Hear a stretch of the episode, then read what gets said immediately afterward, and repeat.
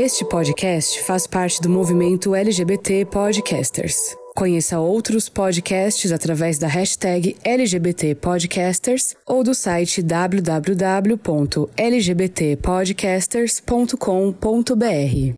Oi, gente, tudo bem? Aqui é o Guto do TuboCast. Este é o nosso 28º episódio e abriremos hoje uma série de programas que abordarão sexualidade, prevenção, HIV, ISTs e outros assuntos. O Dia Mundial de Combate à AIDS, internacionalmente definido como o dia 1 de dezembro, é uma data voltada para que o mundo una forças para a conscientização sobre a AIDS e seu vírus, o HIV. Hoje, no Brasil, 93% das pessoas diagnosticadas com HIV já estão em tratamento em níveis indetectáveis para o vírus. Por outro lado, existem cerca de 135 mil brasileiros infectados pelo HIV que não sabem de sua condição. Por isso, é fundamental fazer o teste de HIV. No Brasil, o Dezembro Vermelho é uma campanha de conscientização para o tratamento precoce da AIDS e do HIV e foi escolhido pelo Ministério da Saúde em razão do Dia Mundial de Combate à AIDS, que é no dia 1 A cor vermelha, por sua vez, foi escolhida por ser a cor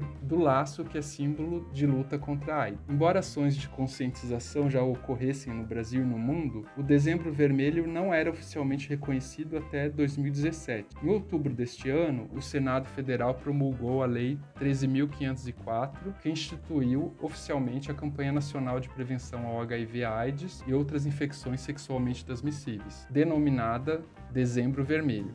A lei foi publicada no Diário Oficial da União no dia 7 de novembro. Esse episódio do TuboCast será o primeiro de uma série que, para marcar esta data, abordaremos temas como HIV, AIDS, assim como prevenção combinada e suas tecnologias, educação sexual, estigma e preconceito, comportamento sexual e responsabilidade afetiva. Espero que vocês gostem. Para abrir esta série, recebemos Vinícius Colucci Bastos, professor assistente no Departamento de Biologia Geral da UEL e Universidade Estadual de Ponta Grossa. Ele atua com, com, a formação docente inicial e continuada em ciências e biologia. Desenvolve projetos em temáticas de interesse da educação sexual e em saúde, com abordagens acolhedoras à diversidade e atentas a LGBTI fobias. Biólogo que encontrou sentido à vida nas ciências humanas e sociais, graduado em Ciências Biológicas com habilitação em licenciatura plena pela Universidade Estadual de Maringá, ele também é mestre e doutor em ensino de ciências pelo programa de pós-graduação Ensino de Ciências e Educação Matemática da Universidade Estadual de Londrina. Espero que vocês gostem do nosso episódio. Oi, Vinícius, tudo bem com você? Olá, tudo bem, Augusto, Gelinho e pessoal aí que está ouvindo a gente. Então, Vinícius, conta para o pessoal quem é você, é, o que você anda fazendo na vida e sim, quais são as suas, suas, atividades. Legal, vixe, muita coisa para pensar. Bom, é, primeiro, obrigado né, pelo convite dei um oizinho, agradeci. Um prazer muito grande estar aqui conversando com vocês e com o pessoal aí que está nos ouvindo. É, eu costumo dizer que eu sou um biólogo de humanas, né, quando me apresento.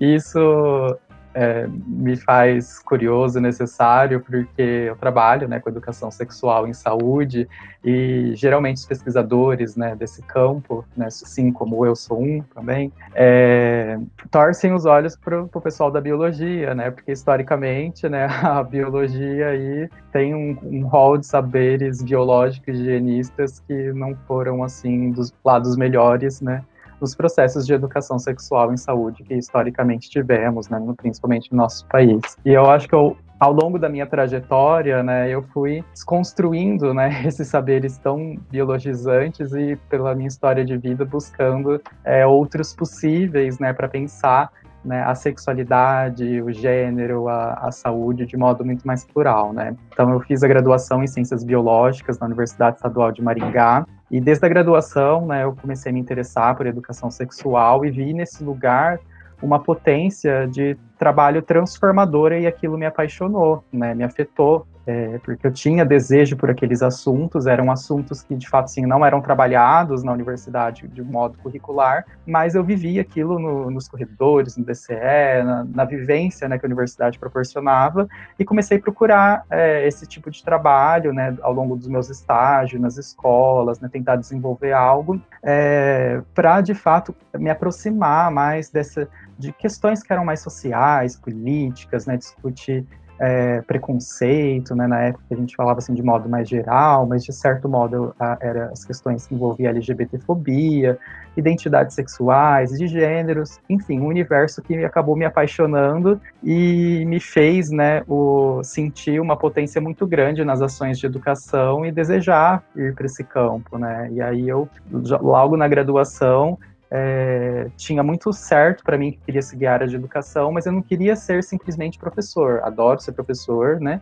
Mas eu queria também formar professores, eu falava, essas discussões são, eram tão transformadoras para mim, né, enquanto sujeito na sociedade, eu falava, eu quero é, transformar a vida de mais pessoas, assim como eu me sentia, né? E eu busquei, né, um mestrado na área segui carreira acadêmica, né, na área de ensino de ciências, né, eu me mudei para Londrina, né, vim estudar na UEL, e no meu mestrado eu trabalhei com questões de gênero, né, né, presentes no ensino de biologia, questões da participação da mulher nas ciências e como isso impacta nas relações de gênero na educação científica.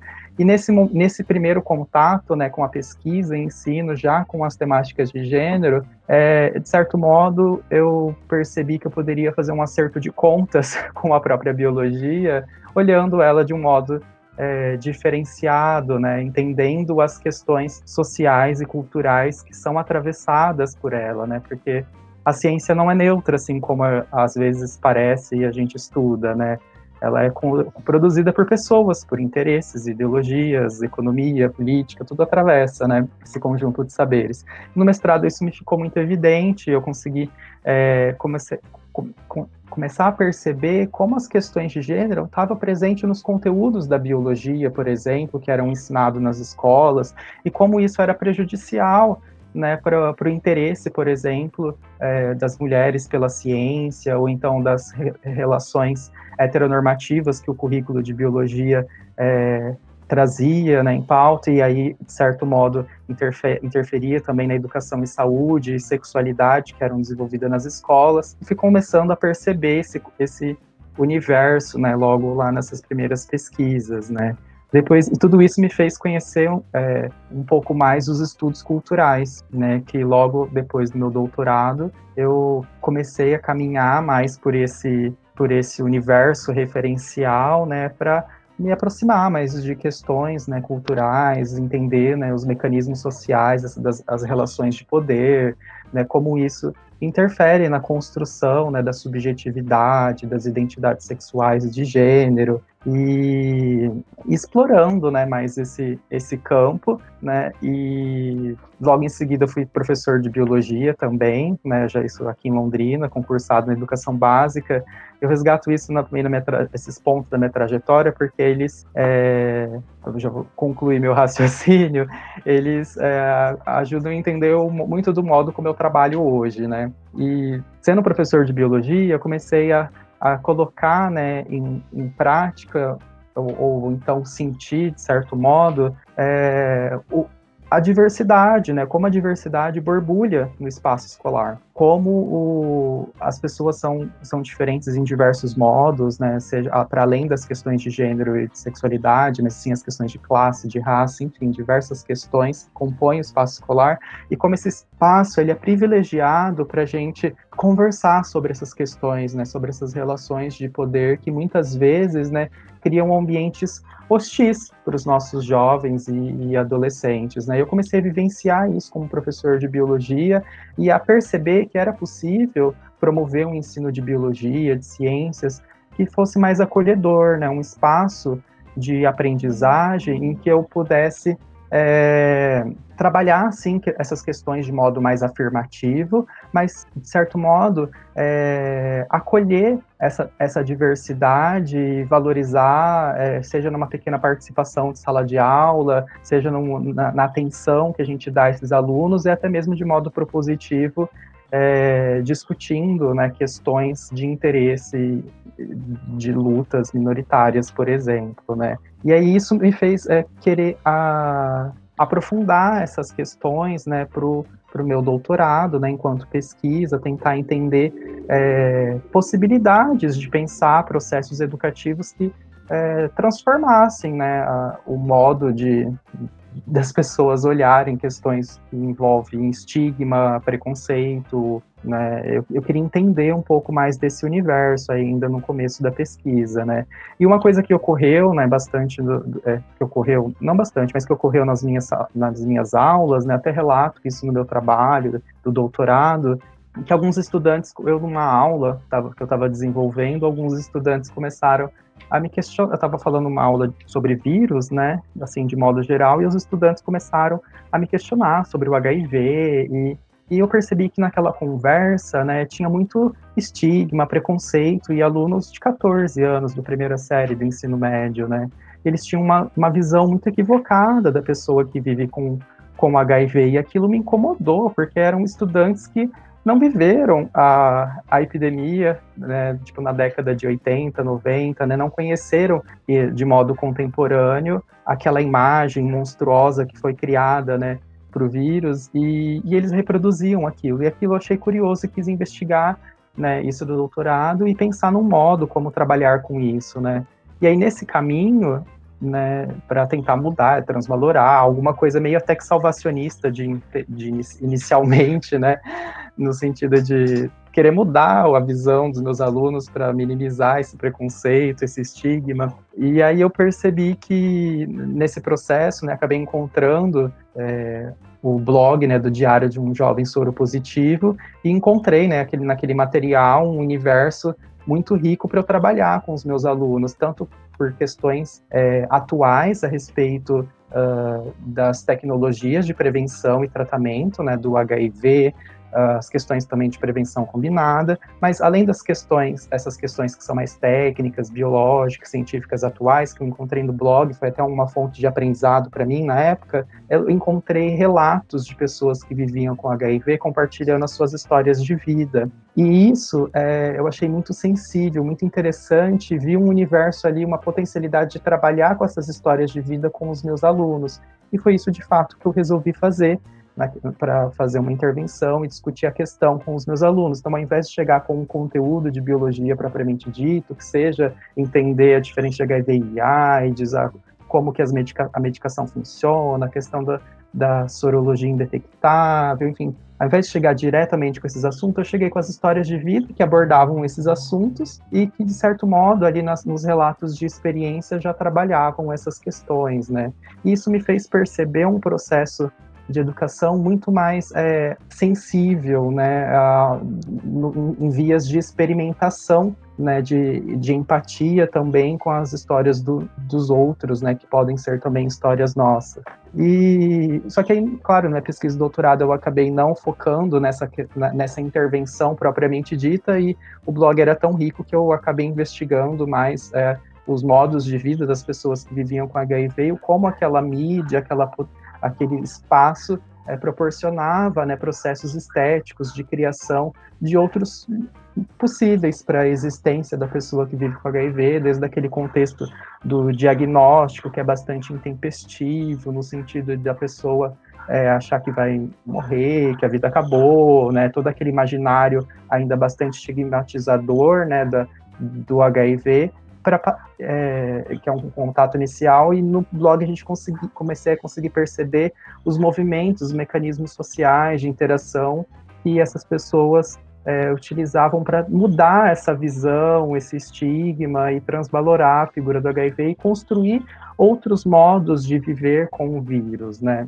E esse processo, assim, eu achei muito interessante, que eu chamei de educação em saúde uh, menor, e que é um processo bastante acontecimental, né, de ativação da sensibilidade do corpo e da transvaloração de alguns preconceitos que nós possuímos, né, e a partir dessa é, experiência, né, do blog, eu uh, comecei a trazer, né, essa, essa análise para pensar intervenções e, e processos de educação em saúde que são uh, mais experimentais e sensíveis né, com relação aos modos de, de vida né, so, a respeito de uma determinada condição, né, seja ela pessoa que vive com HIV, não sei, talvez com, com, com diabetes ou qualquer condição crônica ou, ou enfim, outros estilos né, de vida, como os corpos com deficiência, corpos gordos, enfim, há, há muitos possíveis, né, que envolve aí a discussão de uma saúde integral, né, e que a gente debate isso também nos processos de educação. E eu acho que é mais ou menos por aí, né, e eu vim parar, foi, todo, foi toda essa trajetória, né, que me fez constituir esse, esse, ser esse biólogo de humanas, né, afim, como, como pesquisadora, eu estou no campo das humanas, né, e, e, a me interessar muito mais por essas leituras, né, da filosofia estética, né, que analisa e busca entender esses processos de criação de vida e levar isso, né, para a formação de professores, porque eu acredito na transformação, né, desse modo de olhar e produzir processos de educação em saúde e sexualidade que sejam mais acolhedores, né, mais atentos aos preconceitos, aos estigmas, as LGBTfobias, né, e, outros processos aí que estão presentes, né, no, nos espaços escolares, né. E, e assim, é, como que você tem visto assim a questão da possibilidade de se trabalhar educação sexual, temas relacionados a gênero e estigma nesse contexto político? Assim, porque é, a gente tem trabalhado aqui no podcast há um bastante tempo, assim, de, nesse ano todo a gente tem, tentou trabalhar bastante é, assuntos assim relacionados a tanto sexualidade, mas também a saúde. E algumas vezes assim o, o que a gente acaba escutando tanto de ouvintes quanto de entrevistados é uma, uma é uma tipo uma lamentação sobre o, o, um suposto conservadorismo brasileiro e quando a gente fala do sul, então ainda isso vem mais força ainda, assim, uma coisa como uhum. se fosse uma coisa inata, né? E eu tento sempre puxar pro, porque eu não acredito nessa, nessa, nesse essencialismo, assim. Ah, uhum. pessoas do Paraná são conservadoras, brasileiros são conservadores. Eu não Sim, acredito concordo. nisso. Uhum. E, e como você tem visto, assim, a, a possibilidade de se trabalhar essas questões de sexualidade e outros temas que às vezes podem ter, ter uhum. um lado polêmico, por exemplo, a, Sim. você citou né, a, a prevenção combinada, algumas vezes quando a gente começa a falar um pouco, explicar um pouco que, do que se trata cada ponto da, da prevenção combinada,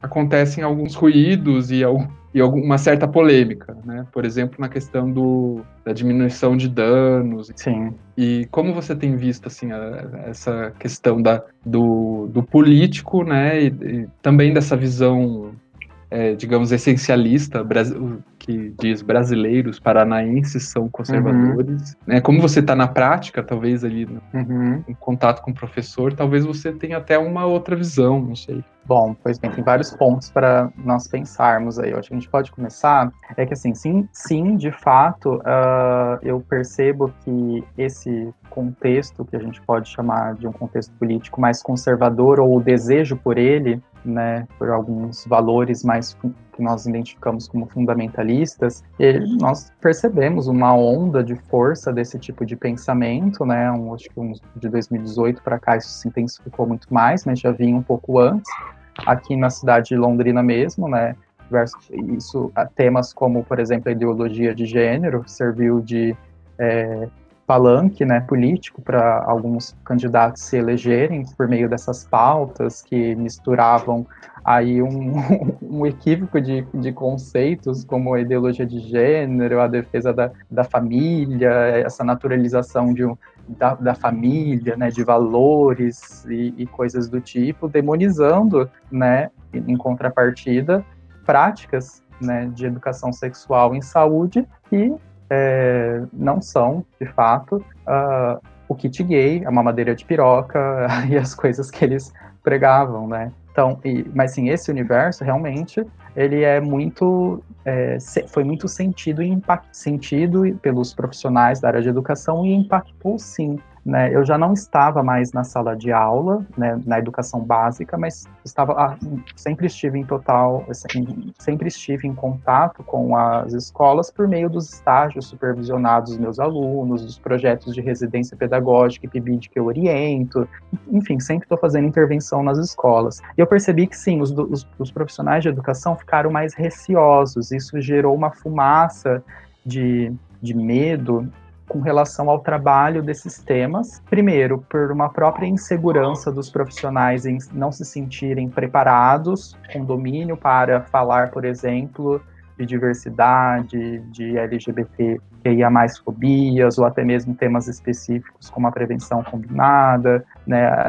Tem essa insegurança né, de não dominar o conteúdo, coisa do tipo, não se sentir preparado, mas se intensificou por uh, ter alguns exemplos, inclusive na cidade ou em outros contextos em nível nacional, né, que repercute nas redes sociais, de professores ser, é, recebendo processos, perseguição, coisas do tipo, né. Isso aconteceu aqui na cidade, inclusive. É, e isso, sim, impactou, mas, é, ao mesmo tempo, é, eu nunca deixei de trabalhar a, a, essas questões nos projetos, seja no, no PIPID, na residência pedagógica e principalmente no, em processos, em cursos de formação de professores que anualmente a gente oferta para professores da educação básica e a procura até aumentou, né, de professores querendo discutir essas questões, buscar, né, mais informações, uma formação, né, para isso. Uh, então, eu sinto que isso impactou, sim, no, nas práticas, mas, uh, ao mesmo tempo, gerou um desejo de resposta, porque, como você comentou, né, o, os estudantes, eles é, são curiosos, eles querem saber sobre o corpo, eles querem falar sobre sexualidade, eles têm dúvidas e as dúvidas assim das mais banais às mais complexas, vamos dizer assim, se é que dá para a gente é, fazer essa, essa diferenciação do que, que é uma dúvida banal e complexa. Mas é, a, a demanda existe e geralmente isso a gente não deixou de perceber, pelo contrário, né? Só tem aumentado, porque é um tanto contraditório. A mesma escola que tem uma gestão é, que é mais conservadora, que impede talvez o professor ou a professora de discutir temas como questões de gênero ou sexualidade, é a escola que liga depois para a UEL procurando é, que é a universidade onde eu trabalho, procurando a gente para fazer uma intervenção sobre gravidez na adolescência, o que é uhum. é bastante contraditório, né? Porque os, os, o número de adolescentes grávidas, né, é resultado, em certa parte, né, da falta de discussão a respeito da saúde, do planejamento da gravidez, do, dos métodos contraceptivos, né, da, no caso aí até de uma negociação da prevenção, né, das questões de gênero que estão envolvidas, né, na, na negociação da prevenção né, e dos métodos contraceptivos, ou até mesmo o uso adequado de possíveis métodos contraceptivos, né? Então, é, essa mesma escola que nega é a que procura, né? Já aconteceu essa relação linear que nós identificamos e, claro, que contra-argumentamos, né?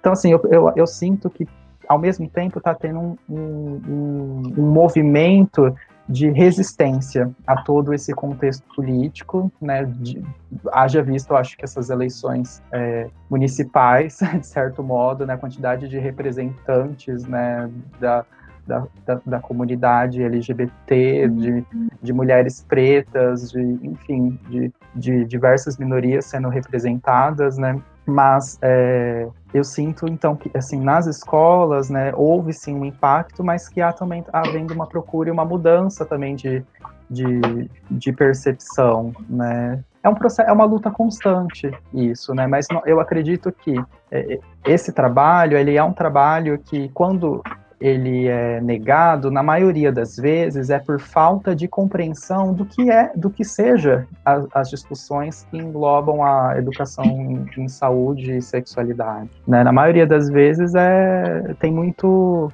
é, estigma, preconceito, mito envolvido, né? E a uhum. gente quer falar de saúde, saúde integral, e falar de saúde integral vai passar pelas questões de gênero, vai passar pelas questões de sexualidade, vai passar pela saúde mental, vai passar pela, pela violência, pelo abuso, uh, pela, enfim, por diversas questões que são interseccionais, né, por questões de raça, né, principalmente quando a gente aciona a interseccionalidade, questões de classe, né, o acesso à saúde, por que, que determinadas pessoas acessam e outras não. E aí a gente vai percebendo que quando a gente começa a desenvolver o trabalho, as pessoas falam, nossa, que interessante, né, que, que legal, eu não, eu não imaginava que era esse tipo de discussão, né?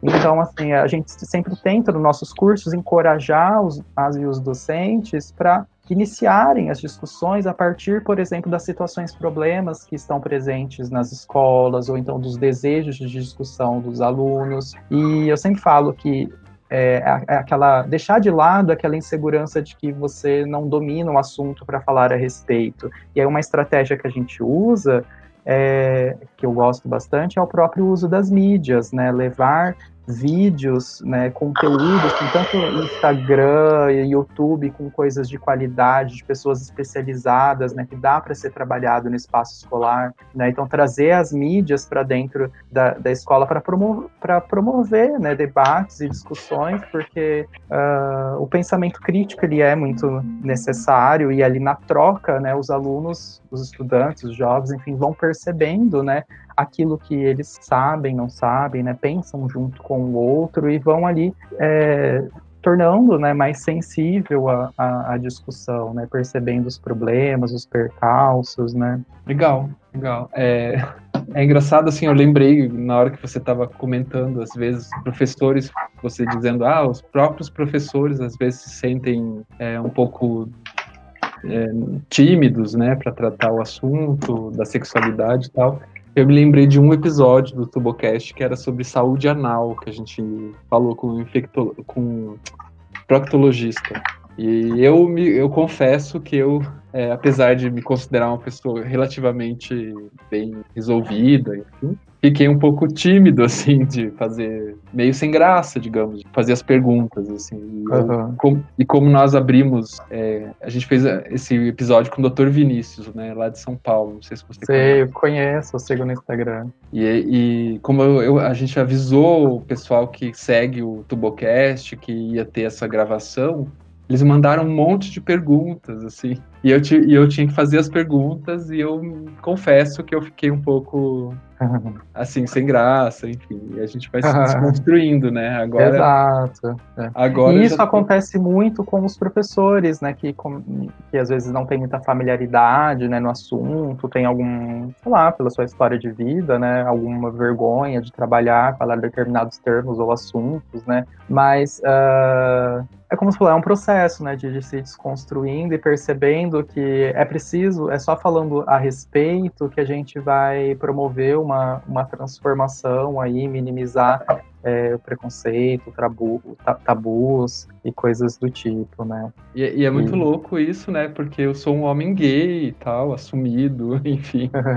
E mesmo assim ter ainda é, medos e vergonhas. É, é, e eu lembrei de uma situação que eu sempre falo né, nos processos né, de formação, que não temos como deixar a nossa história de vida fora da escola ou de qualquer momento de intervenção. Pode ser, sei lá, numa ONG, numa roda de conversa, momento que você está nesse papel de formador, vamos dizer assim.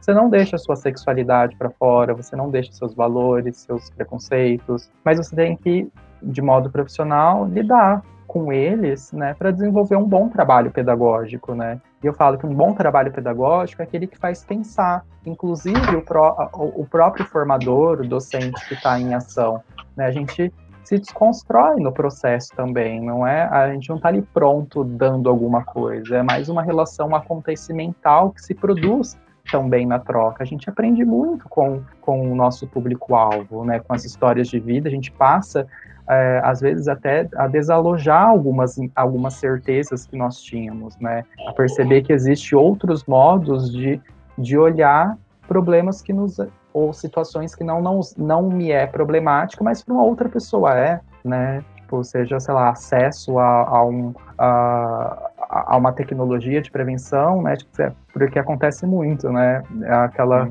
culpabilização do sujeito por, por exemplo, não, a não adesão ao tratamento. Nossa, mas como assim você não faz o tratamento anti-HIV se está disponível no SUS, né? Eu, na minha condição de vida, poderia achar um absurdo, mas a pessoa, talvez, que não consegue estar em tratamento, pode ter condições de vulnerabilidade e ao ela relatar aquilo, vai me sensibilizar e eu começar a perceber que existe um outro modo de vida, né, que é diferente do meu e logo há um problema social do porquê que na, essa tecnologia de prevenção não está chegando a essa pessoa, né? E às vezes a gente consegue isso na, no diálogo, na troca, ali numa dinâmica, né, de, de uma possível intervenção, quando os alunos expõem as suas dúvidas, suas histórias, que eles têm muitas, sim. Ou então quando a gente traz, né, vídeos, mídias de pessoas que é, de certo modo, compartilham histórias e singularidades, né? Tem como nós, obviamente, quando vamos fazer um trabalho pedagógico, né, preparar, né, fazer uma seleção de materiais que trabalhem em ações mais diversas possíveis, né? E levar isso, né, promover esse encontro, essa, essa experimentação de outros modos de vida, né, por situações que são comuns a todos, né? Isso é muito enriquecedor que a gente traz, né, o para conversar universos referenciais que são diferentes, né? Uhum. Eu acho que é uma estratégia muito interessante. E a gente lida, né, a grosso modo, com os nossos preconceitos também que não ficaram para fora dos muros da escola ou qualquer outra instituição. Como você tem visto assim a questão, por exemplo, uma coisa que me veio à mente né, na tua fala, assim, é uma coisa que eu tenho ouvido de algumas pessoas, assim, é, principalmente pessoas mais velhas, a questão, por exemplo, com relação ao HIV, né, que a gente tem falado bastante aqui no Tubocast e, e fala e, e, em particular nesse mês de dezembro, a gente vai falar bastante de novembro a dezembro, é, a questão da, da, do medo e da culpa, né, que foi inclusive na última campanha é, do governo federal foi usado, de, foi resgatado, né, que é uma coisa que, por exemplo, na minha adolescência eu, eu é, fui bombardeado com, com esse tipo de campanha, usando o medo, usando a culpa, o nojo. E eu percebi, Sim. assim, anos depois eu percebi que eu era um adulto meio traumatizado com relação a sexo, assim, para mim sexo tinha um pouco de, de relação com coisas ruins, com morte, com, com coisas ruins. E, e eu vejo, assim, pessoal mais antigo, inclusive pessoas LGBTs, do movimento, é, falarem do, do HIV, né, do crescimento que o HIV teve nos últimos anos, é como se a responsabilidade fosse do jovem que não tem mais medo, que não tem mais é, que não acompanhou né, as mortes nos anos 80, 90, uhum. e que eu, eu particularmente discordo um pouco né, dessa visão. Sim. Uhum. E, mas como que você vê essa questão? Porque, enfim, é, é uma questão bem complexa, né? Mas eu acho um, um, pouco estranho colocar o, o peso da, da responsabilidade no jovem, né? Que está em desenvolvimento ainda. Sim? Todos esses processos, quando a gente fala, sei lá, em, vamos dizer assim, percalços ou situações problemáticas que envolvem a saúde, quando eles responsabilizam o sujeito, né, principalmente no universo de infecções sexualmente transmissíveis, isso é muito inadequado, né? Porque tem todo ali um sistema que faz com que né, uma epidemia, por exemplo, de HIV/AIDS, AIDS exista, né? Não são as pessoas que são culpadas, né, por isso, né? Tem toda uma gestão pública da saúde que impacta diretamente né, na, no acesso e condições de permanência dessas, é, dessas pessoas no, nas possíveis é, prevenções e tratamentos. Mas a questão do medo, ela sempre é, é recorrente, né? As pessoas, é, é, muito comum a gente ouvir é, até mesmo momentos de docentes, professores, né, nos processos formativos que eu faço, escutar isso. Ah, o jovem banalizou, não tem mais medo da uhum. AIDS, né? Isso é, é realmente um, um, discurso comum. Bom, a meu ver, historicamente, né, o, no início da, da, da, epidemia do HIV e AIDS, o medo era a única estratégia de prevenção que se conhecia, né? Porque biologicamente não se conhecia o vírus, não se conhecia suas ações, seus efeitos, não havia medicação. Então, o medo foi uma estratégia né, é, que é, fazia com que talvez as pessoas não transassem e, e, talvez né, reduzisse os índices. Mas é uma estratégia que tem, teve, tiver, ou, perdão, é uma estratégia que teve muitas consequências. né, psicológicas né, para as pessoas. E o medo, ele paralisa, né? O medo, ele gera uma repulsa, o medo, ele gera pânico, o medo, ele afasta a pessoa né, da, do conhecimento ou daquela ação, né? E e esse resgate nessa, é, de que os jovens perderam o medo é uma falácia, porque eu trabalho com os jovens e se você começa a discutir essa questão, perceber quais são os conhecimentos que eles já têm sobre o assunto, é o universo do medo. E a gente sabe que o medo ele é um problema para saúde, para gestão, né, para saúde pública, porque por meio por fato de ter medo de um possível resultado positivo ao HIV, o jovem não vai fazer um teste, não vai acessar, não vai procurar a saber a respeito da sua saúde sexual mesmo já, né, principalmente aqueles que já estão iniciando, né, sua vida sexual pensando em práticas, né, e o medo também é, é, um problema porque ele só reforça o estigma, né, ele é pautado no estigma e preconceito, acho que um retroalimenta o outro, né, essas pedagogias do medo, como eu costumo chamar, inclusive nas minhas análises, né, elas é, são paralisantes, elas vão afastar as pessoas da, da informação e elas são sustentadas né, numa lógica de saúde e doença, né, em que saúde é a ausência da, da doença e, e uma é o oposto da outra, são sempre raciocínios é, binários até, né, para entender essa, é, essa lógica, essa construção, e você começa a polarizar, né, o que, que é o corpo saudável, o que, que é o corpo não saudável, o que, que, que, que é a pessoa é, que eu tenho que transar, ou aliás, qual é, a, qual é a pessoa que eu posso me relacionar sexualmente, qual é a pessoa que eu não posso, e você vai só reforçando estigmas, colocando numa figura monstruosa é, do HIV no universo do medo, da doença, né, da pessoa que é, tem aquela figura do, do aidético, daquela figura é, menos humana, daquela figura que é um transmissor, né? Enfim, que foi historicamente construída, né? Então eu acho assim, o, o jovem hoje ele mesmo não tendo vivenciado né, o, a, a, epidemia na década de 80 e 90, ele ainda tem essa figura no seu imaginário, porque ela é uma figura que ela é resgatada, né? O, o monstro sempre retorna, né? É o imaginário ainda social existente para a epidemia. E ele está é, tá presente, sim, nos nossos jovens, e isso tem atrapalhado e muito, né, a, a, a, gestão da saúde pública do, do HIV, né. Então, um dos primeiros pontos que eu acho que é importante sempre ser trabalhado numa intervenção em educação sexual e saúde é o medo, é o preconceito, é o estigma que sustenta esse medo, esse preconceito, né? Porque as pessoas não devem ter medo de cuidar da sua saúde, de construir os seus caminhos e processos de promoção da sua saúde, que pode ser diferentes do, do fulano, do ciclano, isso é muito singular, né? Então, é, eu discordo plenamente de que o jovem tem medo e de que isso seja um caminho, né? Por todos uhum. esses motivos que historicamente nós é, conhecemos bem que, e não funcionaram, né? Então, eu defendo muito que é, pelo contrário, é, é, acessando a informação, é estimulando a abordagens acolhedoras, né, é, com relação a, ao próprio sexo, a, própria saúde sexual, a,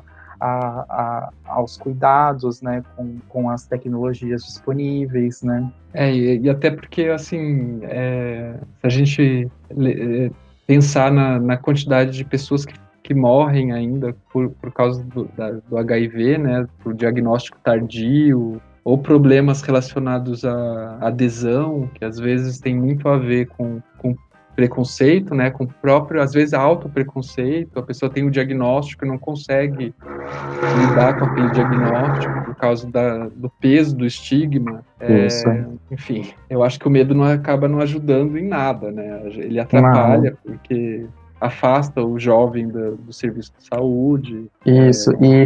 e, e a, além de afastar do serviço de saúde, vai afastar enfim, das informações, das tecnologias que são adequadas, né, vai reforçar é, o preconceito que esse jovem tem com, com a situação, por exemplo, com a pessoa que vive com HIV, ou o preconceito com qualquer outra é, forma de viver a sexualidade e, e fazer com que, além dele não acessar o sistema de saúde, pratique de modo inadequado a sua sexualidade, né, é, correndo é, possíveis, é, estando mais vulnerável a, a infecção, né, de qualquer outra IST, né, qualquer infecção, outra infecção sexualmente transmissível, né. Então, o medo ele é um, um tiro no pé, ele não resolve e atrapalha, né, tanto o sistema de saúde quanto a própria vida do indivíduo, né. Uhum. Porque uh, e, isso é, é, muito complexo, né, porque o, o o jovem, né, enfim, qualquer pessoa, não só o jovem, né, todo,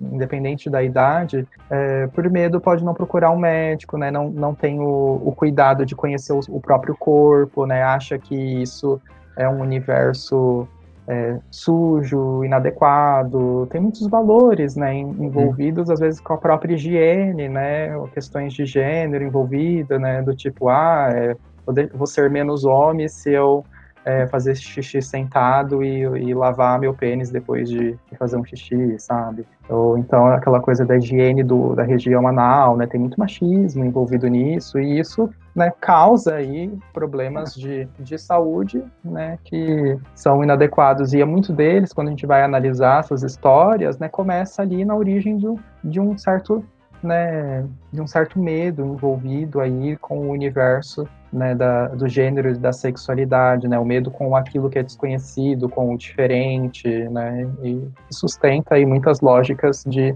de, de preconceito, né, exclusão, marginalização de, de diferenças, né. E, e assim, como que você é, acha que o ideal para a gente trabalhar a questão é, da sexualidade, da prevenção, é, sem trazer de volta esses estigmas e esses, é, esses preconceitos, assim, porque é uma, às vezes é uma coisa bem sensível, assim, eu vou dar até um exemplo pessoal, assim, Sim.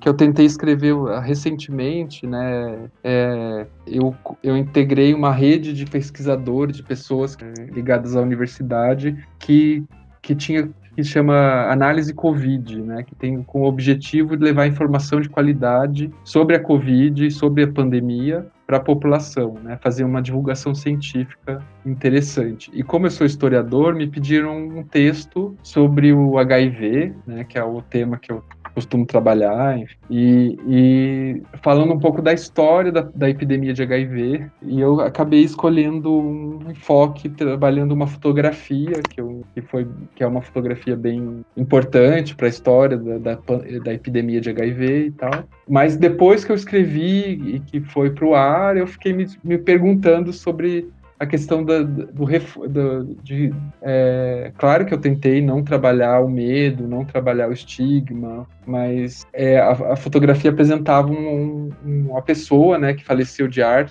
de AIDS, um militante LGBT, e, e depois eu fiquei me questionando sobre ter apresentado, claro que, que era que é pro, voltado para um público específico que queria saber sobre as epidemias. É, a gente fez uma série de textos sobre as várias epidemias que assolaram o Brasil. Então, teve sobre, sobre a cólera, sobre outras, enfim, várias epidemias da história. E eu fiquei me perguntando como trazer a história, por exemplo, do HIV sem trabalhar os estigmas, sem reforçar, digamos, né? Uhum. Porque até posso trabalhar os estigmas mostrando, olha, aqui Isso. a gente está vendo é, como a mídia reforçou na época, né? Eu até trouxe de volta nesse texto algumas um, recortes de jornais e tal. Uhum. Da época que começou, né, a questão da, do HIV apareceu nos anos 80, começo dos anos 90. Mas depois eu fiquei me questionando se ao trazer uhum. esses, é, essas reportagens de volta, se eu não teria, não estava ajudando a, a, despontar o medo e, uhum. enfim. Como que é. você vê essa questão? Ó, oh, bom, cabe a gente pensar que não existe fórmula mágica ou receita de bolo quando a gente pensa em educação, em processos de formação. É claro que a gente sempre busca tomar diversos cuidados e traçar objetivos né, de onde gente, nós queremos chegar, o que, que nós queremos discutir, promover, construir e assim por diante, né? Mas é, eu digo que não há uma fórmula, um, um, uma, um, método mais adequado ou menos adequado, porque depende, depende muito né, do público-alvo.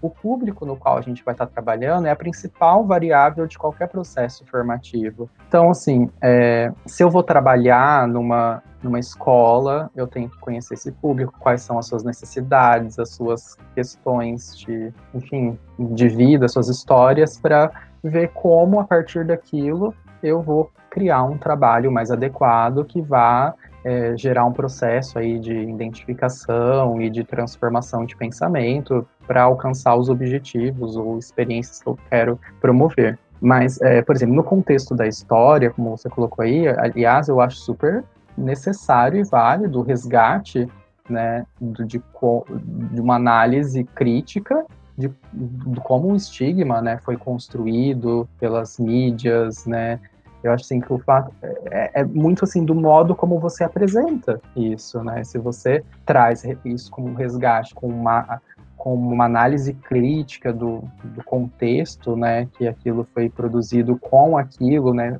promover uma reflexão do como aquilo reforçou o estigma e o como isso impacta até nos dias atuais, né, na construção da figura que nós temos, por exemplo, para o HIV e para a AIDS na atualidade, é totalmente válido, né? porque isso não surge hoje do nada, né? Não é um, às vezes parece que não tem origem, mas tem, né? E ela é foi construída historicamente. Então eu achei que foi uma análise super válida, né? Eu lembro que você me perguntou também assim o modo mais adequado de trabalhar, né? Bom, eu trabalho bastante no ensino de ciências e biologia, né? Porque eu trabalho com formação de professores desse campo. E na, por exemplo, na biologia, nós já comentamos que historicamente a gente sabe que é, é, foi um campo, né, que é, no, na educação sexual em saúde foi responsabilizado por essas por, pelo trabalho com essas questões e por consequência também de uma concepção equivocada do que seria ou então não equivocado, é, equivocado ou pobre do que seria saúde, sexualidade, gênero, por associar isso a uma dimensão bio, meramente biológica, né? Então, é, é, esse campo do saber sempre foi acionado, né, ou profissionais da saúde, mas se você pensar historicamente, década de 90, anos 2000, sempre são os professores de ciências e biologia que promovem essa discussão e acabaram promovendo isso de modo a resgatar determinismos biológicos, né, modos heteronormativos de de entender é, a, a, reprodução, os papéis do homem, da mulher, e por aí vai, né? A noção de responsabilidade pela gravidez, né? também tem questões de gênero envolvida, relação saúde e doença, que isso historicamente nós conhecemos, né, dentro da biologia.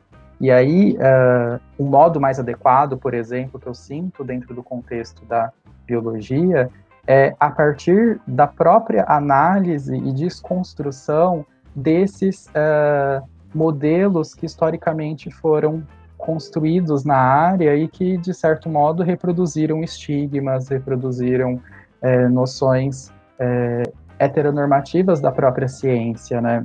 Então, quando um aluno, que, é, que, é, algo paralelo que eu, que eu tentei fazer com a sua própria a, é, abordagem, né? Então, assim, na biologia, por exemplo, nós temos várias portas de entrada para discutir questões muito plurais e sociais, como por exemplo, sei lá, a reprodução, é uma das mais óbvias, né? E ao discutir, falar da reprodução, ao invés de meramente eu destacar é, aspectos talvez biológicos, não tem como é, eu destacar uma, qualquer aspecto biológico, aliás, não existe essa pureza biológica na, na, explicação e na construção de qualquer conceito, né? Tudo é atravessado por interesses sociais e, e políticos e questões de classe, gênero e, e, sexualidade, né? Então, por exemplo, quando eu vou trabalhar a, a reprodução, esse trabalho pode ser no sentido heteronormativo, né?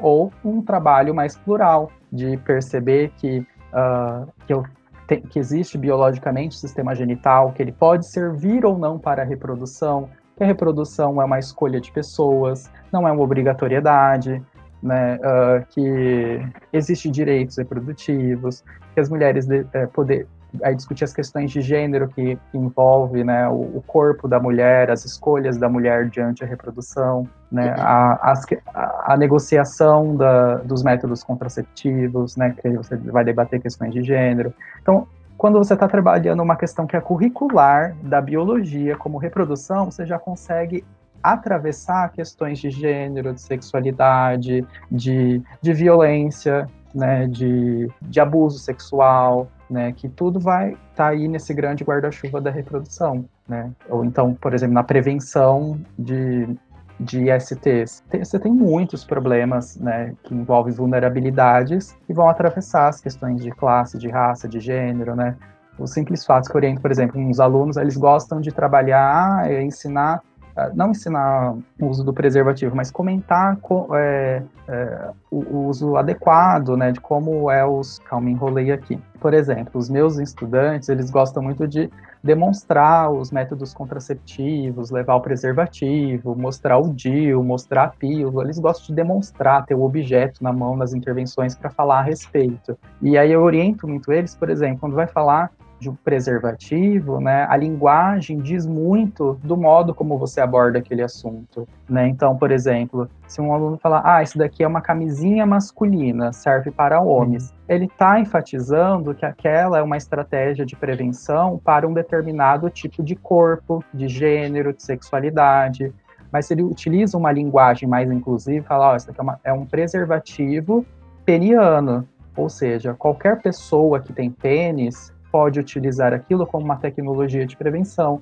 Esse daqui é um preservativo vaginal ou anal. Qualquer pessoa que tem vagina ou ânus pode utilizar aquela tecnologia para prevenção de ISTs, né? Uhum. Ou de uma possível gravidez, que aí você inclui pessoas trans, você inclui, independente da vamos dizer, a identidade de gênero da pessoa, ela vai se sentir mais contemplada com, com aquela tecnologia, né? Você não atribui linearmente uma relação de, de gênero ou de papéis né, sexuais às tecnologias, por exemplo. É um exemplo que me veio aqui à cabeça. Então, são cuidados que a gente tem que ter, por exemplo, na linguagem, para é, trabalhar de modo mais adequado o assunto, para ser o que eu digo de uma abordagem mais acolhedora, a diversidade, a diferença, inclusive, não inclusiva, perdão, né, a palavra, ser uma abordagem mais é, acolhedora, a diversidade, a diferença, né, trabalhando as, a, as problemáticas, mas também fazendo com que as pessoas, né, que são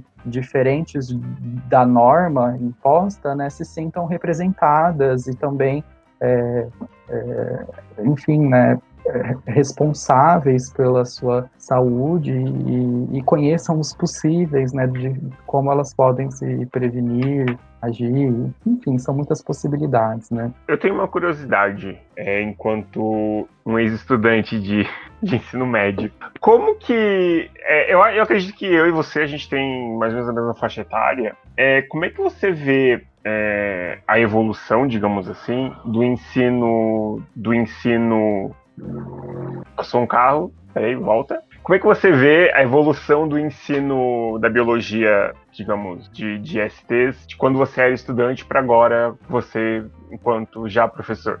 Nossa, é, transformação. Espero que tenham ocorrido grandes transformações, né? Eu promo tem, busco a promoção delas, né? Mas com certeza, né? Quando eu fui estudante do ensino médio, né? Principalmente, é, era o comum, né? De pedagogias do medo, aquelas imagens é, horríveis de genitais né, cheios de verrugas, manchas e coisas que eram muito distantes da, da realidade né, como estudante. Provocava um medo no sentido de que eu achava que se eu fizesse qualquer prática sexual, né, meu genital ia ficar daquele modo. E aquilo é tão problemático porque causava um medo do ato sexual e também é, uma, um, uma compreensão inadequada da própria manifestação da infecção. Geralmente essas imagens são estágios terminais, que não foram curados adequadamente. Aí surge lá uma manchinha pequena no, na, no, na glande ou em qualquer outra região, uma verruguinha, a pessoa vai achar que não é nada. Porque ela viu que para ter, sei lá, um HPV, é, é uma, um, uma couve-flor, né? Estoura um monte de vírus. Aí surge um pequenininho lá no corpo, essa pessoa não consegue identificar, fazer essa associação de que, opa, isso daqui não é normal, é uma verruga, preciso buscar uma ajuda médica e ver como tratar. Então, esse medo impede um próprio conhecimento do corpo, né? Porque geralmente você não pode tocar, fazer, e, e os jovens fazem tudo do mesmo modo, escondido, com digamos assim, com diversos é, modos inadequados, né, vulnerar, com diversas vulnerabilidades a essas infecções. Então era esse o cenário que eu uhum. tive acesso e que me produziu medos de, por exemplo, ter atos sexuais, praticar o sexo, né, apesar de saber do mantra use camisinha, né, e ou até mesmo seja virgem, sexo depois do casamento e coisas do tipo, né? A, a promoção da abstinência. E eu sinto que esse discurso é, minimizou-se bastante, né? Pelo menos eu, eu, os professores que eu tenho acesso, né, de biologia não usam essas imagens, não estão mais nos livros didáticos, né? Eu acompanho a transformação dos livros didáticos. Alguns livros eles excluem a discussão. Alguns trabalham sem imagens, mais o, a imagem do, do próprio método, né, não traz ali o genital propriamente dito, mas já percebeu-se que não é muito adequado, seja por um olhar moralista esse impacto, ou até mesmo por uma noção mais crítica de que isso provoca um medo e uma noção inadequada do corpo, né? E é isso que eu procuro é, trabalhar com os meus alunos em processo de formação né, de que os alunos precisam conhecer, a gente tem que estimular o, o autoconhecimento do corpo, né, e que você identificar alguma mudança, alguma transformação que você acha inadequada, você tem que procurar uma ajuda médica, né, conhecer as, as, que existe aí um rol de, de STs, mas não que para a gente ter medo, mas para a gente saber como se cuidar, né, é você promover aí uma autonomia, né, da própria gestão também da, da saúde sexual, né? E discutir aí outras questões que envolvem é, a, a, vulnerabilidade, né? Os riscos de, de, de, infecção, né? As práticas que são mais vulneráveis, as que não são, né? Também é, a discussão de, da negociação e da responsabilidade do, das tecnologias de prevenção, né? Que envolve questões de gênero, que envolve é, questões que que, a, que às vezes a, cai naquela questão de culpabilizar o, suje, o outro pela, por uma possível infecção. Então, todas essas discussões, elas são importantes e necessárias no trabalho atual, né? E eu espero que, pelo menos, os estudantes que eu estou formando, esses futuros professores, ou até mesmo aqueles que já estão atuantes e que procuram os nossos processos de formação, passem a enxergar desse modo, né? E abandone essas pedagogias do medo, que a gente já discutiu aqui, e elas são muito problemáticas, né? Só afastam. Eu lembro é... de um. Eu lembro de um de uma palestra que a gente teve, eu acho que foi foi ainda no ensino fundamental, uma palestra que a gente teve de, justamente dessas imagens, né, é, tipo de já de estágios mais no, no fim, assim, tipo a pessoa já tá para morrer, digamos assim. E eu lembro muito claramente de uma imagem de uma língua de uma pessoa aleatória, no, tem uma língua toda branca. Nesse seu exemplo, além de destacar isso que a gente comentou, né, da, da não identificação né, com, com a realidade, né, mas é, geralmente nessas abordagens do medo cria-se uma imaginária de uma pessoa monstruosa, né, que tem um contexto, alguém, promíscuo, ou, enfim, juízos de valores a respeito do sexo, da vivência da sexualidade. Aí vem vários discursos que tentam normatizar, ah, se tivesse feito assim, não teria, não teria acontecido isso, né? Então é como se fosse uma, uma penitência, algo que, ah, mereceu, né? Então é, tá pagando pelos pecados, né? Tem essa lógica, né, do, do, do, pecado envolvida também aí nessa pedagogia do medo. E isso é totalmente ruim, né? Porque a pessoa vai se sentir, sei lá, vai se sentir suja, ela vai se sentir culpada, ela vai se sentir inferiorizada, ela vai se sentir monstruosa, menos humana, menos ela.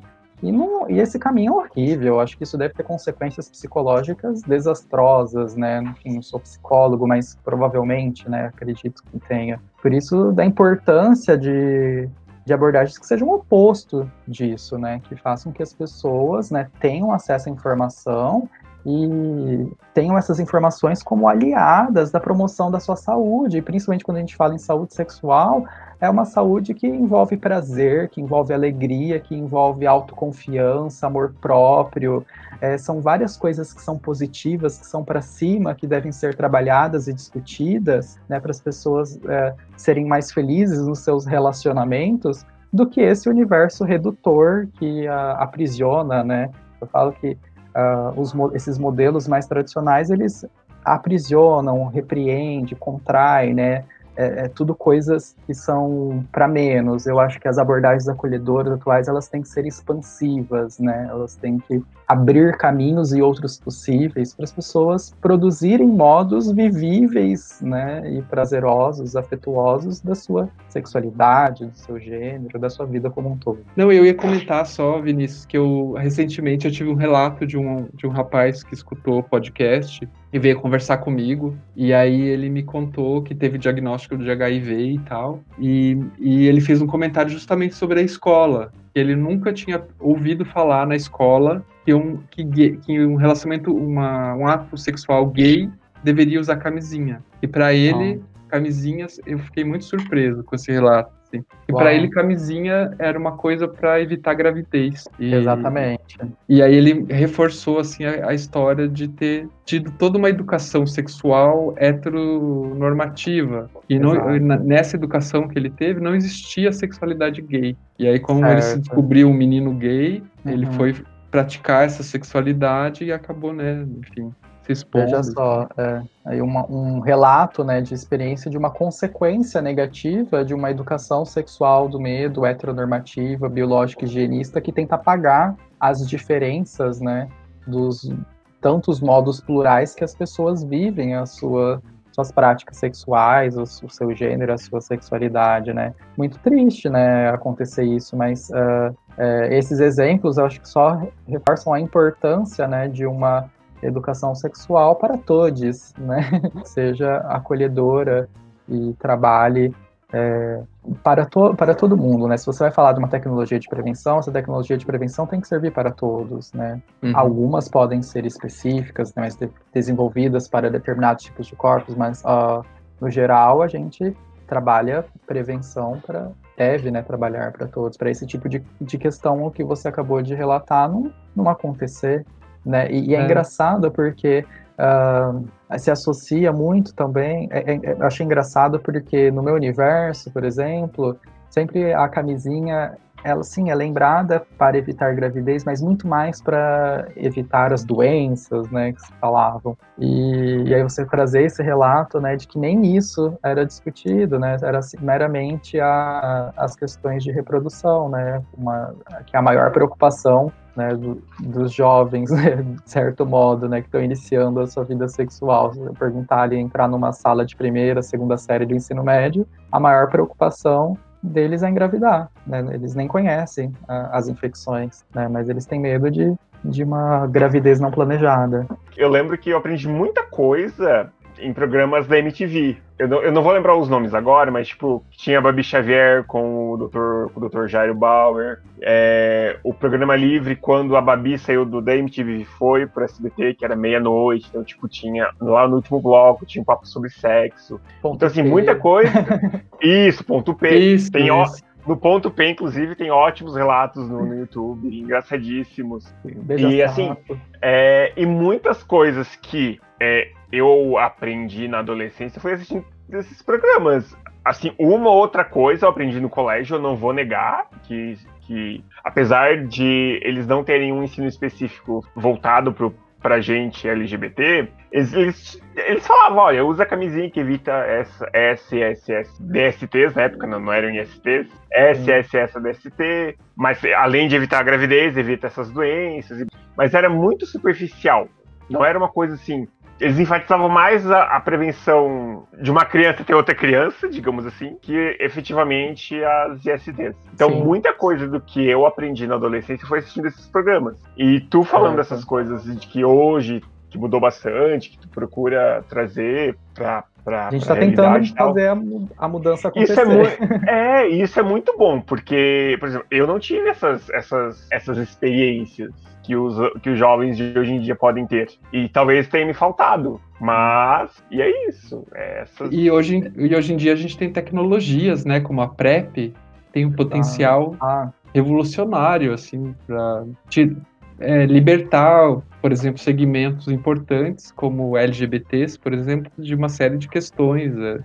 não sei o que você acha sobre isso, Vinícius, assim, sobre Concordo essas novas tecnologias, né? Eu acho incríveis, né? Já, já respondo você pontualmente disso, porque eu vou fazer primeiro um comentário do que o do relato. E, e, olha só que interessante, né? Na sua história, a falta de informação na escola fez com que você buscasse em outros lugares e você buscou por meio das mídias, que era onde você tinha acesso. Eu também não tive acesso a essas discussões na escola, mas eu tinha muita curiosidade e buscava, às vezes, em livros da biblioteca, que eram puramente biológicos, né? Mas tinha imagens, tinha, tinham coisas que me informações que não eram trabalhadas em aulas, eu encontrava lá né? E, e, e as mídias, te, te, a televisão, né? Uma delas. E hoje não é diferente, né? Os, os jovens, eles continuam sempre é uma fase de descoberta e de curiosidades e de experimentação. E então, eles, é, se não têm acesso a essas informações na escola, eles vão procurar as mídias. A diferença é que a gente vive um boom, né, da, das mídias. As mídias hoje são completamente diferentes da de 10 anos atrás, e hoje a gente tem acesso a conteúdos incríveis nas redes sociais, né? Seja os próprios podcasts, né? Uma delas tem discussões incríveis. Olha que a gente promovendo e divulgando, né? Isso para tantas pessoas. O, o, Instagram, o YouTube, canais incríveis. Então, muitos dos, dos estudantes eles autonomamente vão procurar as questões que lhes são afins em YouTubers, em pessoas que compartilham modos de vida e soluções para esses assuntos. Mas a gente sabe que a internet, esse mundo das redes sociais, é, uma, é um mundo né, de descobertas que você pode encontrar coisas que são é, adequadas e que promovem aí uma saúde integral, mas coisas que podem inclusive atrapalhar e reforçar estigma e preconceito. Aí cabe, eu, né, eu acredito muito na potência desses, desse universo e acho sim que cabe a nós, professores ou formadores, né, fazer, assim, digamos, é, indicações e, e, seleções de caminhos que esses alunos e pessoas interessadas no assunto podem trilhar junto com, com as mídias, né, eu sempre indico canais, páginas do Instagram, que eles adoram e voltam a, a dar uma evolutiva, né, até meus, seja os alunos da graduação ou os alunos da, da escola, né, isso é muito rico. Aí acontece, a gente, por isso que fala, a mídia ela tem aí hoje em dia um papel transformador na nossa vida, né? A gente vive conectado, né? E com é, relação. É, é, isso que eu, ia comentar. Por exemplo, quando eu estava no ensino médio, a internet estava começando, então eu não tinha o acesso que hoje os adolescentes têm, de, de entrar no Google, digitar lá educação sexual, por exemplo, navegar por milhares de páginas. A gente tinha, tinha computador na escola, mas é limitadíssimo para o. É, o conteúdo disponível para ser acessado era super limitado e não tinha enfim, discussões tão inclusivas como são hoje hoje, né? Aliás, inclusivas não é um termo muito. Às vezes ele é problemático, né? Eu me pego usando ele. Mas é, a, a internet né, não tinha essas discussões tão plurais como nós temos hoje, né? Atentas à diversidade, né? E, aos, e às singularidades, né? Eu, por exemplo, só acho que nos meus últimos dois anos que eu fui conhecer melhor as vulnerabilidades das pessoas trans, né, seja no acesso à saúde, e foi trabalhando com as questões né, de saúde integral, do HIV, que fui vendo que existiam é, problemas de saúde que eu nem imaginava, porque não era do meu universo referencial, mas que ali para mim era um, uma situação de privilégio e conforto, e, e para uma pessoa trans era uma dificuldade de acesso, né? E, e enfim, né? Então a, a, informação também transformou muito, não só a mídia, né? A gente teve uma evolução tanto das mídias como do, do modo como essas informações são pensadas e a velocidade em que elas se transformam também, né? Tudo isso acho que acelerou. Mas a gente tem de tudo, né? Com relação à PrEP, o que, que você acha que ela como ela pode é, impactar a vida das, é, das pessoas, assim, como que você vê isso? Eu, a, a, bom, a meu ver, a PrEP, a PrEP ela é um programa né, revolucionário, mais uma estratégia aí de prevenção que vai acessar e chegar a determinados segmentos né, da nossa população que estavam em situação de vulnerabilidade com o simples uso de né? É, eu trabalho, sim, com as questões de prevenção combinada nas minhas intervenções, meus processos de formação, já levei isso em exposições na escola, construo a mandala, tento discutir as diversas possibilidades, porque a gente consegue é, atingir um maior número de pessoas, né? A pessoa que se sente confortável com o preservativo, ela vai escolher o preservativo e utilizar e tá tudo bem. Se o preservativo funciona para você, ótimo, mas pode não funcionar para determinados corpos, para determinadas práticas sexuais e estilos de vida, e essas pessoas não podem ficar excluídas da, da prevenção.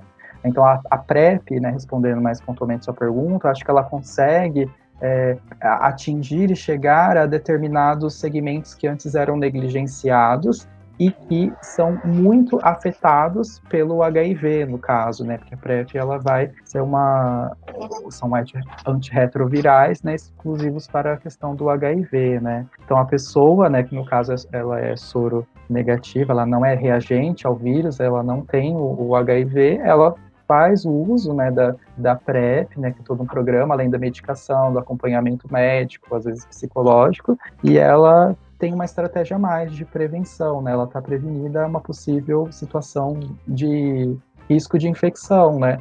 Seja pelas suas práticas sexuais, né, serem mais vulneráveis, né, à infecção, né, principalmente homens que fazem sexo com homens, trabalhadoras e trabalhadores do sexo, e eu falo isso abertamente na escola e os jovens falam assim: nossa, que legal, né? Eu não sou, um, não pretendo ser um trabalhador de sexo, não sou um homem que faz sexo como homem. Tudo bem, né? Legal que existe isso, mas é, que ótimo que essas pessoas também podem se prevenir, assim como eu posso, sei lá, utilizando uma, uma camisinha vaginal, né? Então eu acho incrível, excelente e espero que o programa aí ganhe força e seja implementado, né, de modo mais acessível ainda, né? Porque eu acho que no, no Brasil o, o, problema é mais a não, não é a eficácia da medicação, isso está, digamos, comprovado cientificamente, né? O problema é a gestão, né, a implementação e isso chegar ao maior número de pessoas, né? Porque a gente sabe que há interesses políticos, né, que vão na contramão, né, de um Sim. programa que é tão incrível e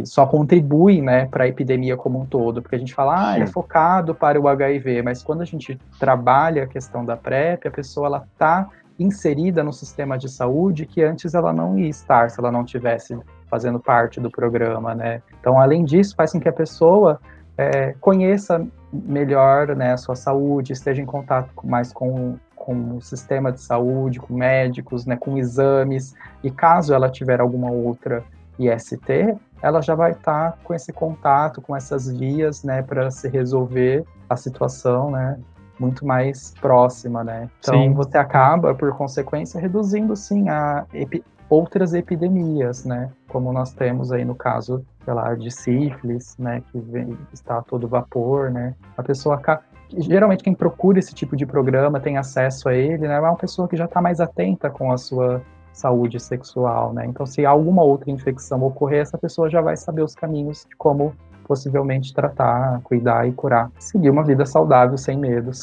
sim, sim. É, o, acho que o desafio agora, nos próximos anos, seria estender esse programa para populações mais amplas, né? Talvez, para o interior do país também, porque ainda está bastante limitado em cidades é, nas capitais, né, nas cidades médias. Então, é, aqui em Curitiba teve um recentemente teve uma pesquisa, né, que eu acompanhei que sobre como a PrEP quais são as populações que, que usam a PrEP na cidade e tal. E se constatou que ela está chegando pouco ainda nas populações trans, por exemplo. Veja só. Que ainda a, o perfil médio do, do, do, usuário da PrEP aqui em, na cidade é branco, né? Geralmente homens gays com curso universitário e tal. Então, aí o desafio é Exato. é pensar como, como fazer para né, que que esse programa que tem potencial gigante aí possa chegar em outros públicos, em outras pessoas, talvez não tão privilegiados quanto esse público que eu falei. Exatamente, eu concordo. Concordo e percebo isso também, né? Algumas pessoas até brincam, né? Tipo, ah, é que a, que a PrEP é a prevenção da, da gay padrão rica, né? Branca, né? Então, tipo, tem até essa já esse, sei lá, esse estigma, estereótipo sendo criado, mas eu acho que espero que minimamente isso faça, chame mais atenção, né, esses primeiros resultados que a gente está tendo a, a, esses dados, né, de que para quem que está chegando, quem que está acessando e por que, né, outros não estão. Mesma questão quando a gente pergunta, né, quem ainda está morrendo de AIDS, né, quando eu trabalho com os alunos e falo, ó, oh, nós temos pessoas é, que ainda morrem de AIDS, eles falam, mas como assim? Você acabou de falar que existe uma medicação que a pessoa fica com um vírus indetectável, que ela não transmite, como que a pessoa vai morrer se tá aí, é de graça, tá no SUS? Como assim, professor? Elas ficam abismadas. Aí a gente questiona, mas esse sistema, essas tecnologias, essa informação está chegando a quem? Né? A quem não está chegando? Quem que está morrendo? Né? Então, quando a gente faz essa discussão, que ela é interseccional e necessária, a gente percebe isso, né? Eu acho que, com, e com certeza, quem está envolvido com as pesquisas né, da PrEP está super atento a essas questões né, sociais. Sim. Algo que eu tenho que trabalhar é que existem as tecnologias de prevenção, existem tais riscos, existem tais vulnerabilidades, né? A gente não, a tecnologia não tem que determinar como a pessoa vai sentir prazer, como ela vai praticar o seu sexo, né? Se para aquela pessoa tá tudo bem fazer um sexo sem preservativo, mas ela tá é, ciente dos, da vulnerabilidade que ela está se expondo, né, ela vai assumir as consequências dela e e buscar, né, de maneira consciente as soluções possíveis, né, quando tiver uma outra infecção, se tratar. Né? Então, às vezes isso, né, as pessoas usam como argumento para deslegitimar a PrEP, né? Uhum. Claro que assim, o ideal seria que fosse combinado com o preservativo, né? Seria melhor para todos. Mas tem gente que ou é alérgico, ou não se adequa, não sente prazer, e por aí vai. Por isso que existe tantos outros, outros caminhos, né? Não só. É, no, no, no, próprio movimento LGBT, né, tem esse estigma um pouco com relação à PrEP, ainda pessoas que ainda não. Não, não sei se por desconhecimento ou se por preconceito mesmo. É, ainda vem essa questão da PrEP como ah, vai ser uma, uma, uma porta de entrada para para outras ISTs e mesmo na, na, comunidade gay, né, comunidade gay de homens ou de homens que fazem sexo com homens, tem há um certo preconceito, assim, eu já percebi que, que se você fala, ah, eu uso PrEP, é, a pessoa pode falar às vezes, ah, você é um safado, então, você é... Associa com promiscuidade, né? É, então a gente tem a gente tem que tomar cuidado com várias questões aí, né? Porque é, apesar de ser uma tecnologia biomédica, ela tá cheia de outras questões que passam aí por ela, né? Preconceitos vários aí. É, porque ela, ela transforma o modo como as pessoas vão, é, digamos, se comportamentar e viver suas práticas sexuais, né? Ela abre outras possibilidades, né? Mas eu acho assim que a pessoa que, vamos dizer, tem que, é, que tem uma vida sexual in, intensa, né, com diversos parceiros, né, casuais, ela vai ter essa vida sexual intensa com diversos parceiros sexuais, com ou sem pré. Então, melhor que seja com uma tecnologia a mais do que com nenhuma. Né? Então, assim, é, é, um algo que tem que ser desconstruído. Ixi, o, o, meio gay é super problemático, né? Porque é cheio de, infelizmente, ser gay não, não nos torna uma pessoa politicamente correta, não vem um combo de Uh, de compreensão de questões sociais e minoritárias. Pelo contrário, né? Eu tenho um amigo que trabalha com questões de, de homofobia e e principalmente das questões é, da comunidade gay, ele fala: nós gays somos, é, crescemos por um modelo machista, sofremos violência por um modelo machista, né? Fomos ensinados a ser homens violentos, que não choram, que não sei quem, nananana, e não funcionou, e continuamos sendo gays, né? Então, o modelo de afeto e de relação que a maioria dos gays teve na infância, ele é um modelo violento, ele é um modelo machista, né? E geralmente as, os gays sofreram das suas é, essas violências no seu meio social na tentativa, né, de normatizar esse, essas crianças viadas, né, vamos dizer assim. Uhum. E, e esse tipo de gay é um reflexo, né, da nossa sociedade, né, porque gay é uma dimensão da vida dessa pessoa, né? Ah, tem aí as questões de branquitude, as questões de machismo, né? As questões que atravessam a vida da, da gay, né? Então é muito diferente, a gente, a gente sempre tem que pensar, né? Qual é o gay que está também promovendo esse tipo de pensamento, né? É a gay branca rica? Ou é a gay periférica, né, com, com, com, outras vulnerabilidades, né. E deixa eu te perguntar, eu tava, tava até pensando hoje, eu tava, fui no mercado, eu tava divagando os pensamentos e tava até me, me, questionando se a gente, enquanto, enquanto homens gays, se a gente não precisa é, ab abraçar a luta do HIV para desestigmatizar no nosso meio que eu acho que a gente ainda a gente ainda estigmatiza muito o HIV, sendo que é uma coisa que nos deram de presente, né? É o que que você, que que você acha? Olha, mais uma vez pensando um pouco historicamente, eu acho que tem dois movimentos. Inicialmente, nos, nos foi é, os gays, né, da década de 70, 80 foram arrancados né, do, dos seus armários e estigmatizados como gays associados devido ao seu HIV, né? Porque essas pessoas começaram a aparecer com quadros de, de AIDS e teram aí a sua identidade sexual atrelada a, a AIDS. E criou-se um estigma, uma, uma imagem né, do gay aidético. Né? E ser gay era, era aquela figura monstruosa que a sociedade utilizava para prevenção né, na época né, não sejam essa figura, né, não seja o, o Cazuza da capa da Veja, né, e por aí vai. É, então, é, houve, talvez na década de 90, começo dos anos 2000, uma necessidade de afirmação do que é ser gay, do que é ser homossexual, para desvincular dessa figura preconceituosa, estereotipada e monstruosa do aidético e de tantas outras, né? E... Mas eu acho que já chegou o momento de a gente fazer um acerto de contas com esse passado e fazer o segundo movimento, que é aproximar né, as nossas identidades como pessoas que, sim, podem viver a sua vida sexual é, livremente, seus prazeres, mas ter é, consciência né, de, de, de como o, o HIV, sim, ainda afeta mais as, a a, a nossa população, né, devido à vulnerabilidade do modo como nós praticamos o sexo.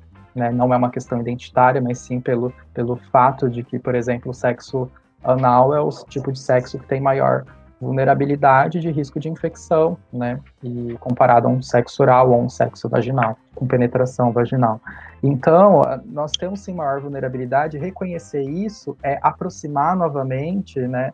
Digamos assim, um gay mais consciente da sua saúde, né, que fala abertamente, tranquilamente sobre HIV e saúde sexual, outras ISTs, né, porque isso está voltando a, a, a, crescer, né, na, na nossa população. Então, acho que mais do que nunca a gente precisa fazer uma conciliação com esse passado, reconstruir essa história e, e, e trazer uma nova figura do HIV, uma figura atual, uma figura é, contextualizada com as tecnologias atuais e condições que nós temos, né? E conversar muito sobre isso. Acho que o, o tema da próxima parada LGBT de São Paulo, né?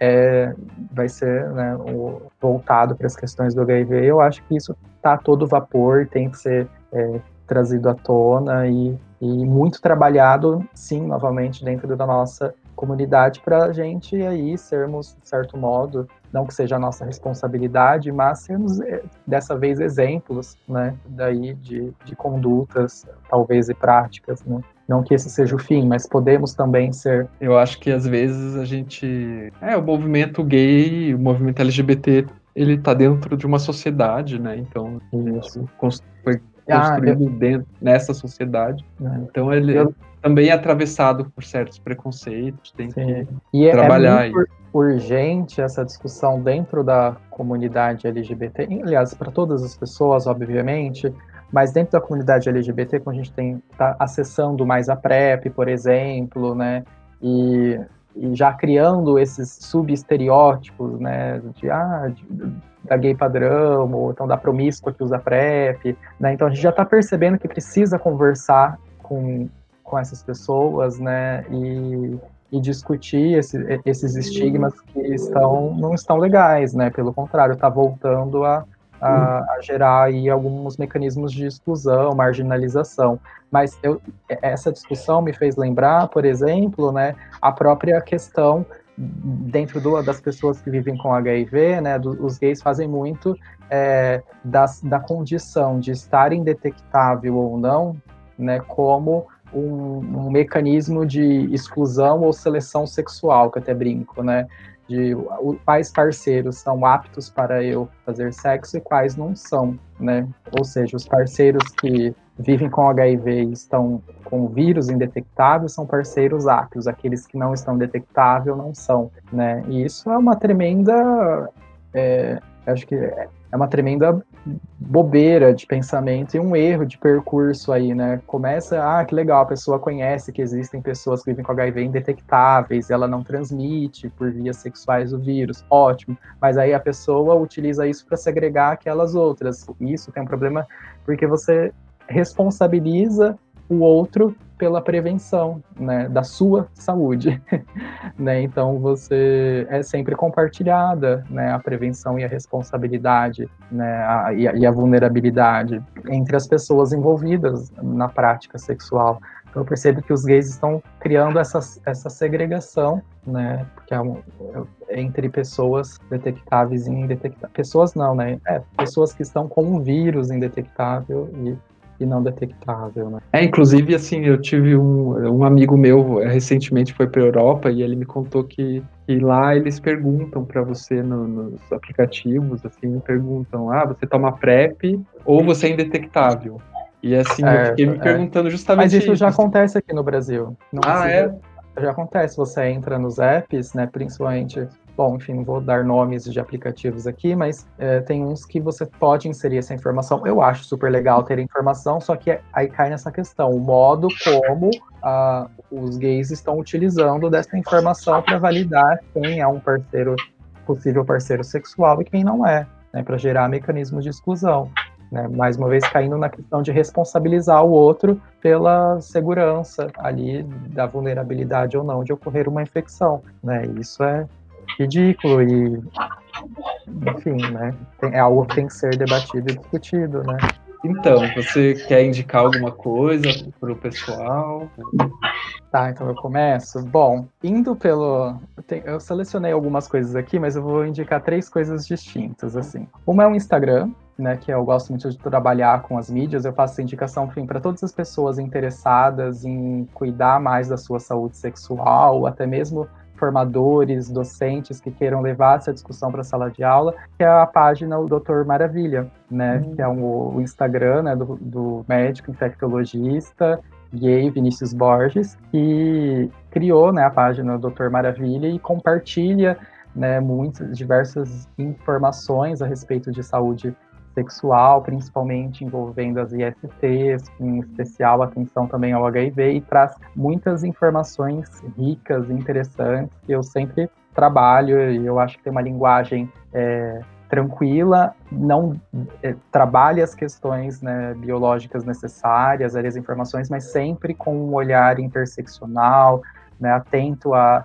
a, a, acolher a diversidade sexual, de gênero, enfim. Então, acho que vale muito a pena explorar esse Instagram para acessar esse tipo de informação. E eu vou indicar também uma série que é para aquele momento de descontração e relaxar, né, e, e para a gente fazer pensar, que é a série Pose. A série Pose é uma, é uma série produzida pela Fox, né, e ela retrata, né, uma, principalmente a população trans, negra, afro-americana, latino-americana, né, de, de, Nova York, da década, do final da década de 80, começo dos anos 90, são, são duas temporadas, e, e é um seriado maravilhoso, eu, eu assisti aquilo, assim, com uma, com uma, com uma paixão, e, é, e, é, e, é, são discussões... É, retratam né, o, o, cenário social e político né, do final da década de 80 de um modo bastante intenso, né? É uma coisa que mexeu bastante comigo. E retrata, né, também as questões do HIV e AIDS, né, o começo da, da epidemia, mas também tem toda é, a discussão, né, das, da população, da importância da população trans no ativismo dessas questões e enfim, a, as questões de é, que envolve essa comunidade, né, os processos de marginalização social que elas sofriam na década de, de 80, 90, no acesso à saúde ou no próprio meio social, e o quão elas, né, as mulheres trans, no, no caso, estou me referindo, foram importantes para a própria cultura gay da época, né, para a criação e do Vogue, dos bailes, coisas que a gente tem muita referência hoje com as drag queens, o RuPaul's Drag Race, enfim, né? Enfim, é um seriado que eu achei assim maravilhoso e trabalha várias questões é, interseccionais e também uh, relações afetivas, né? Aquela questão da, da, daquelas famílias afetivas que nós escolhemos, que a maioria delas são expulsas das suas famílias de sangue e constrói laços e relações que são lindas. Então fica a dica aí, Pose. Ah, legal. Eu, eu tô assistindo a segunda temporada. Nossa, eu adoro. Ah, eu adoro. legal. E assim, eu até selecionei talvez uma indicação de livro, mas olha, eu vou com confessar que eu tenho trabalhado tanto no computador, manhã, tarde e noite, lendo o dia inteiro relatórios e textos e aquilo que eu tenho lido muito pouco nesse contexto de, de pandemia. Porque ler para mim já é meu trabalho o dia inteiro, então quando eu vou descansar a mente, eu não estou dando conta de ler mais, né?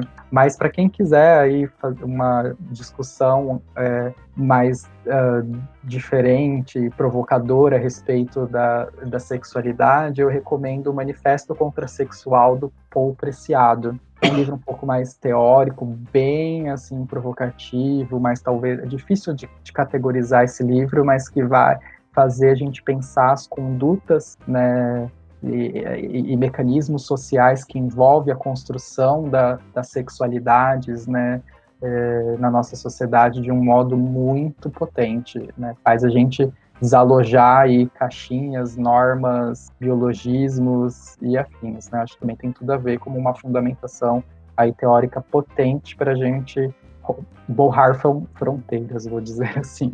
Legal, legal. Eu já ouvi falar muito desse livro, mas ainda não li. Ah, tem até carinha. É um dos que está na minha lista. Maravilhoso. Eu tô lendo agora, é, eu comprei no, na feira da USP, que tem, né, todo ano. Aí esse ano eu comprei alguns livros, assim, três, quatro livros. E um deles eu comprei meio assim por acaso, por curiosidade. É um, um livro da Susan Sontag, que ela, dá uma ela deu uma entrevista em 79 para Rolling Stone, para revista. E a Susan Sontag é uma crítica de arte e ativista dos direitos humanos, e ela escreveu um, um, dois, dois ensaios assim que ficaram bem famosos, um sobre sobre a doença como metáfora e a outra sobre um outro sobre a AIDS e suas metáforas. E eu ah, falei, ah, esse livro deve ser uma coisa mais um pouco mais light assim para para ler e, e eu acabei comprando e tô lendo ele, ainda não terminei, mas é editado pela Autêntica. E é uma dica bem interessante, assim, apesar de não ser uma coisa super leve, é um, uma leitura um pouco mais light para quem não quer pegar uma coisa mais teórica tal. É um livro simpático, digamos. Como é que é o nome do livro? Se chama. Ah, é, não falei o nome, né? Olha que louco. É, entrevista completa para a revista Rolling Stone, é, Susan Sontag. Ah, e eu não comentei, ah. a, a editora do Manifesto Contrasexual é N-1 Edições, que tem, assim, livros politicamente muito potentes. Vale a pena dar uma olhadinha na N-1. Ah, eu vou olhar. Legal. Um, primeiro um comentário é, sobre a segunda temporada eu ainda não me recuperei completamente do episódio 4. Você ah, me deu um spoiler é outro dia. Eu assisti o 4 agora, recente também. É, ah, eu ainda. É tão perfeito, gente. A segunda temporada, olha, vão. Eu ainda Os não. 5, 6, assim, são pesados, mas depois é light. Depois é... é só amor, coração. Assim, acho que as coisas se resolvem muito rápido no final da temporada, que eles não vou dar spoiler, mas assim, é que é, é pauleira, né? A coisa é pesada de regaçar. E aí depois dá uma amaciada no coração e você fica com gostinho de quero mais. É, bom, eu vou indicar o live action da Dama e o Vagabundo, que saiu na mais nova plataforma de streaming pra gente pagar, que é do da Disney, que é bem bonitinho. Eu já tinha, eu já tinha visto o desenho, mas o live action é sensacional, é maravilhoso e eu. Mas então, então é isso, tá, né, gente? Né, gente? É, quer falar mais alguma coisa, Vinícius, assim, pro pessoal? Algum recado? Ou é só tchauzinho mesmo? quiser Você passar os arrobas, alguma coisa. É, Ah, tá. eu não tenho nenhuma página social assim que eu divulgue o, os meus trabalhos, infelizmente, mas quem quiser meu Instagram pessoal, vini.eumebastos. e na verdade só queria agradecer a vocês pelo convite, essa oportunidade de conversar com o público de vocês. Espero que é, essa conversa tenha inspirado aí algumas pessoas a repensarem aí a sua, sua, suas vidas, seus modos de existir e acessar aí a, a, as informações a respeito de saúde sexual. E no mais, estamos à, à disposição para conversar, porque esse bate-papo é muito importante e nunca se esgota, né? Então é Sim, isso. Tá bom, então. Legal. Obrigado, viu, pela presença. Foi ótimo. Eu adorei também. E este foi o Tubocast, nas vozes de Guto, Julinho e Moinfã Vitor. Pauta e roteiro por Augusto Mena Barreto. Edição de som por Júlio Ferreira. Identidade visual Gussauro. Redes sociais Guto e Julinho. Fiquem em casa, fiquem bem.